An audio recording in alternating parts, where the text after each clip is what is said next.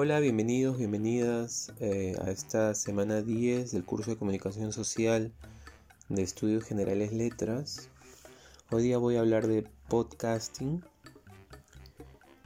Primero quería comentarles que de hecho habría que pensar en si lo que está sucediendo es una, digamos, un retorno ¿no? del mundo de lo audible o del universo del audible, sobre todo en un contexto en el que nosotros pensamos eh, la imagen es imbatible o era imbatible. ¿no? Solo les voy a dar algunos digamos, ejemplos para contextualizar la discusión. ¿no? Eh, según digamos, una encuesta de audio digital del 2018, más de 6 millones de peruanos consumimos audio digital todos los días. Entonces el 2018, pensemos ahora en el 2020, ¿no? sobre todo en este contexto. Eh, otro, otro dato interesante es el de nuestro propio consumo. ¿no? Como les dije, a partir del parcial para adelante, más que revisar digamos, los enfoques o las teorías, hay que revisar sobre todo nuestras prácticas de consumo de los medios de comunicación.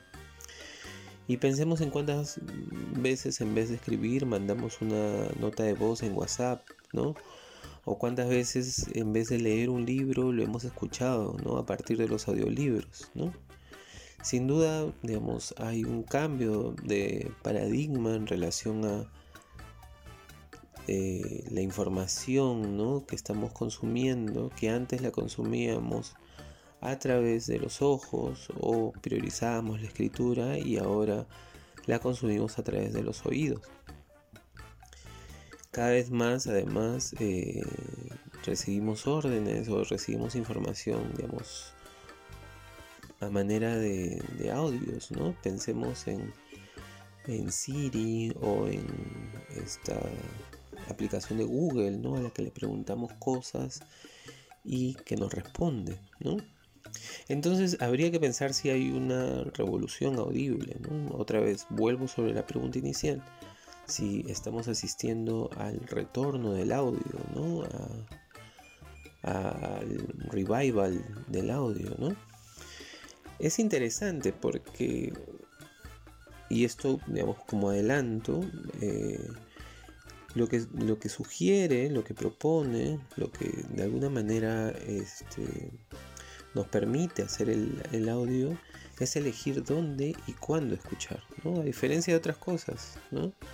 A diferencia de la televisión que nos sitúa frente a un aparato, a diferencia de un libro, ¿no? Que también por su, digamos, por su, por su materialidad nos exige también una predisposición a la, a la lectura el audio nos permite hacer otras cosas, ¿no? Solo ponernos un par de audífonos y de pronto poder, no sé, hacer ejercicios, etcétera, ¿no? Es más, en este momento estamos escuchando un audio, ¿no?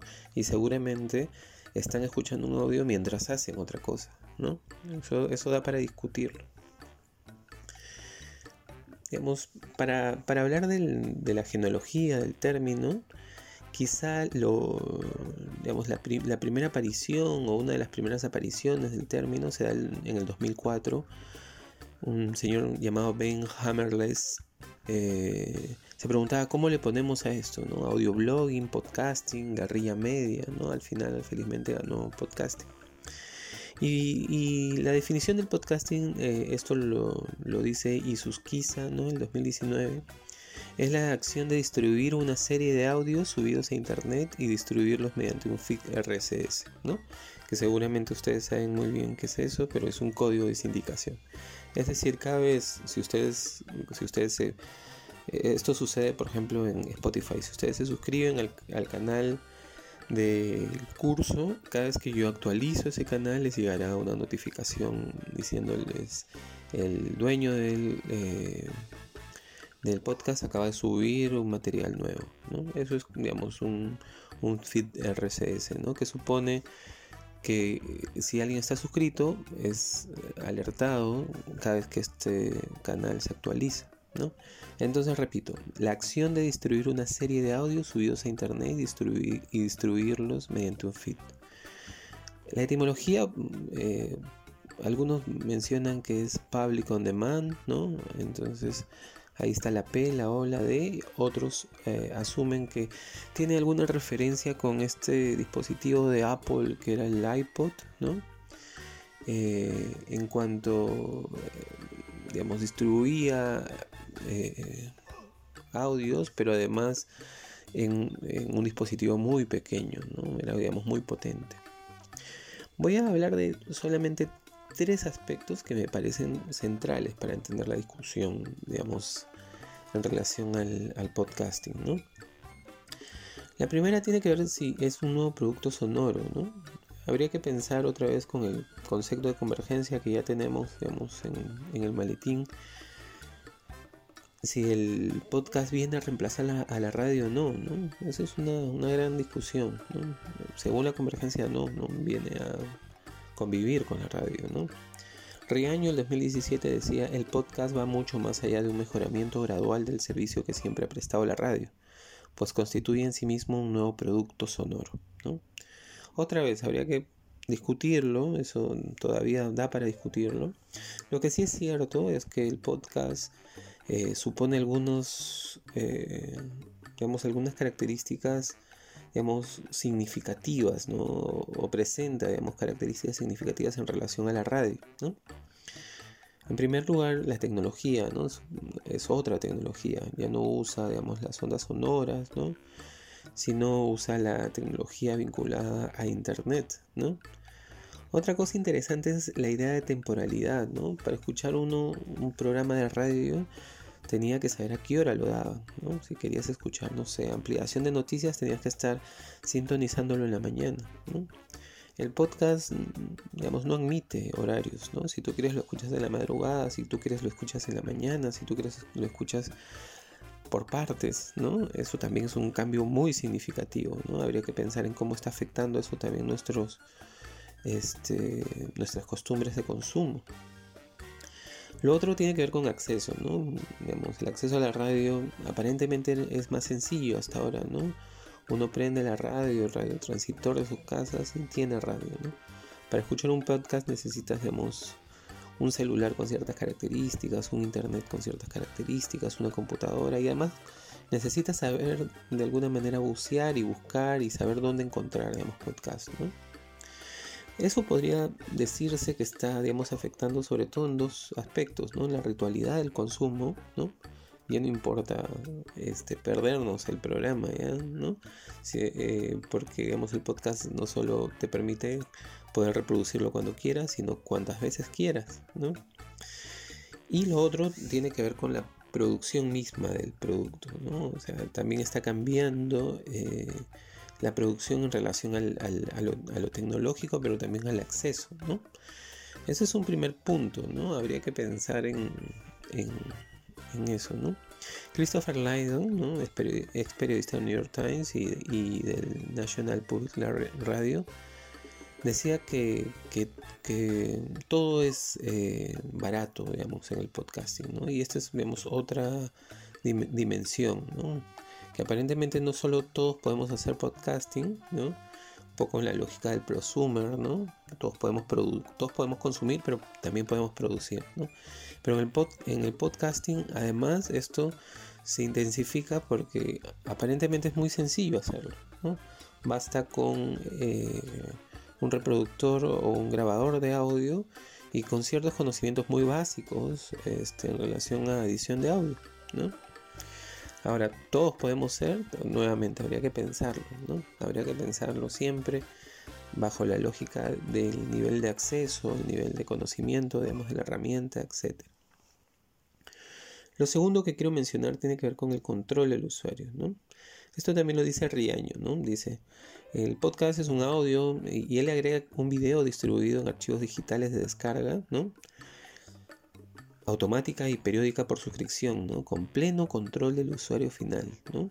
Eso es central. Es el consumidor de los contenidos audiovisuales quien decide de qué fuentes elige descargar archivos automáticamente, en qué orden se organizan esos archivos en listas, en qué momento se reproducirán y a qué velocidad. ¿no? quizá nunca, o digamos, Internet ya nos había acostumbrado a esto, ¿no? Pero quizá nunca tuvimos tanto poder, ¿no? En relación a, nuevamente, las cosas que podíamos nosotros, eh, digamos, manejar y sobre las que podemos decidir en relación a nuestro consumo, ¿no? El, el podcast lo que nos permite es justamente eso, ¿no? Tener control absoluto sobre nuestro nuestro, nuestra ritualidad de consumo. ¿no? Nosotros lo escuchamos cuando, querés, cuando, cuando, cuando, queremos, ¿no? Tenemos el control de eso, ¿no? Y podemos descargar el archivo, podemos borrarlo, ¿no? Podemos poner el, orden que querramos, ¿no? Un día escuchamos un capítulo muy moderno del podcast favorito, pero otro día nos vamos a uno antiguo, ¿no? Esto es interesante, ¿no? Habría que, que, seguir este, indagando, ¿no? Sobre todo también en lo que dice el reaño, a qué velocidad, ¿no? Hay quienes se aburren, por ejemplo, de escuchar eh, el podcast a la velocidad normal y lo ponen más rápido, ¿no? O hay quienes escuchan audiolibros mucho más rápidos, ¿no? Habría que ver si eso también está de alguna manera afectando nuestro propio consumo, ¿no? Y sobre todo nuestra costumbre de, consumo. De hecho hay, eh, y esto es lo, lo, tercero que quiero decir, hay algunas posibilidades pero también algunos límites, ¿no? Las posibilidades del podcasting tienen que ver con la creación de nuevas narrativas, que digamos no son nuevas, ¿no? Habría que pensar en el radioteatro, por ejemplo, ¿no? de hace muchos años, hace muchas décadas. ¿no? Sin embargo, digamos, eh, eh, es evidente que, el, podcasting permite digamos, jugar con la narrativa. ¿no? Ya no es una narrativa visual, es una digamos, narrativa audible. ¿no? Entonces se generan otras sensaciones, se tienen otros recursos. ¿no? Las sensaciones se generan además con otros estímulos que no necesariamente son los de la imagen. Entonces eso sí posibilita crear nuevas narrativas. Aparecen nuevos modelos de negocio. ¿no? De hecho, no un ejemplo, ¿no? El Moloco Express, digamos, inserta sus auspiciadores en la narrativa propia de su, su, su programa. ¿no? Eh, y no solo eso, sino uno puede, de, acuerdo al éxito de su, su podcast, como, como lo hace YouTube, ¿no? Eh, generar ganancias. ¿no? Si te escuchan mucho, seguramente, eh, digamos, donde tú los espacios donde tú subes tu información, por ejemplo, Spotify, te entrega una, digamos, una retribución económica, ¿no? De la misma manera como le entregan a los artistas, ¿no? Mientras más escuchen a los artistas de Spotify, más eh, estos ganan, ¿no? Eh, todavía sigue siendo, digamos, muy menor, ¿no? Sin embargo, es una, digamos, un modelo de negocio interesante. Es decir, si ustedes tienen un, podcast que lo escucha, digamos, un millón de personas, seguramente van a empezar a facturar, ¿no? También hay posibilidades educativas, ¿no? Mírenme a mí, miren a nosotros, escúchennos, ¿no? Eh, más, que, más que mirar, escuchen, escuchen, escúchenme a mí, ¿no? Y vean cómo el podcast se ha constituido también en casi la columna vertebral del curso, ¿no? A partir del podcast eh, introduzco el tema, ¿no? Que después lo complementamos con las clases sincrónicas, ¿no? Con las discusiones, con los foros, ¿no? Pero digamos, podríamos decir que el podcast se ha constituido como la columna vertebral del curso, ¿no? Es una posibilidad muy interesante. Habría que pensar, sobre todo, digamos, es una posibilidad interesante, pero también menos pesada que los videos, ¿no? Una de las decisiones por las que yo tomé, digamos, eh, la opción del podcast fue porque eh, la primera semana para subir un video demoraba muchísimo, ¿no? Entonces, incluso en eso eh, genera algunas, posibilidades interesantes. ¿Cuáles son los límites? ¿no? el límite siempre es acceso. Habría, que, redimensionar esto. ¿no? ¿Cuántos peruanos y peruanas escuchan podcast realmente? Ya, tenemos un primer indicio, 6 millones, pero ¿cuántos somos? ¿no? 30 millones. Ni siquiera esos 6 millones aluden a que escuchan podcast, aluden a que escuchan audio digital. Habría que pensar en cuántos ahora escuchamos audios digitales ¿no? y cuántos están fuera digamos, de esa posibilidad. Hay una cierta dificultad técnica, sobre todo para los productores. ¿no? Ahora ustedes que van a hacer sus podcasts o que ya los em, empezaron a hacer, digamos, se darán cuenta de esto. ¿no? Y lo otro tiene que ver con el universo, ¿no? Hay mucha información en podcast, de pronto han aparecido muchísimos. Entonces, ¿cómo, filtrar lo que nos interesa y de lo que no nos interesa, lo relevante de lo que no, de lo que no es relevante, ¿no? Finalmente sigue siguiendo o, sigue una, una, ruta muy vinculada a las industrias culturales, ¿no? En relación a que se priorizan sobre todo los podcasts que son más escuchados sobre los que son menos escuchados, ¿no? Pensando que los más escuchados son los digamos, más relevantes, ¿no? siempre es así. Veamos la televisión, por ejemplo, ¿no? Eh, sin, duda eso es como que una también una, una, traba. Se habla mucho del podfade, por ejemplo, ¿no? de, personas que hacen sus podcasts ¿no? y se emocionan, hacen el, el, primero, el segundo, el tercero, el cuarto y de pronto se dan cuenta que solo lo escuchan sus amigos, sus familiares y claro, se, se desaniman y ya no hay quinto, no hay sexto. ¿no? Eh, esto es, esto es muy usual, ¿no? Incluso hay un, un estudio que dicen que más del 95% de iniciativas de podcast no llegan al quinto capítulo, ¿no? Habría que pensar, habría que pensar si, si, si, es, si esto es así, ¿no? Quizá alguno de ustedes tiene algún podcast y ha podido superar, digamos, ese límite. Sería, digamos, interesante que lo pueda eh, comentar, ¿no? Entonces, resumiendo, ¿no? Lo primero tiene que ver con, eh, ¿es un nuevo producto sonoro que se impone a la radio, sí o no? De hecho, presenta nuevas características, sin duda. Lo segundo tiene que ver con el control del usuario, ¿no? Quizá digamos, el usuario tiene total control sobre cómo consume, sobre en qué orden, sobre qué velocidad, ¿no? etcétera, etcétera. Eso también es una novedad. Y lo tercero sobre las posibilidades y también los límites ¿no? del, podcast, ¿no?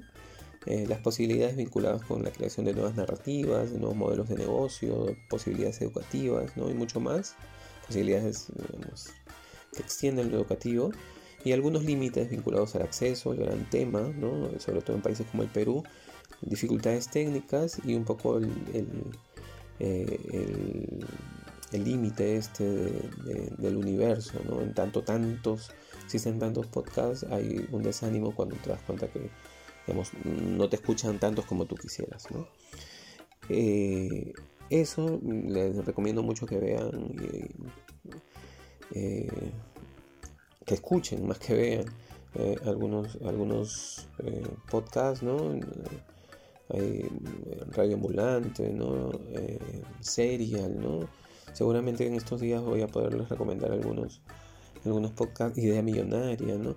Eh, algunos podcasts que son interesantes y que hablemos arte y que a mí me, me parecen que dan cuenta de las diferentes posibilidades y características que pueda tener un podcast, ¿no? Desde el más producido hasta el más amateur, ¿no? En relación a cómo el contenido, digamos, sigue siendo importante, ¿no? Pese a las plataformas donde se distribuye. Les deseo una buena semana, nos escuchamos y vemos, porque en Zoom sí nos vemos en, unos minutos y, y que tengan un buen día. Chao, chao.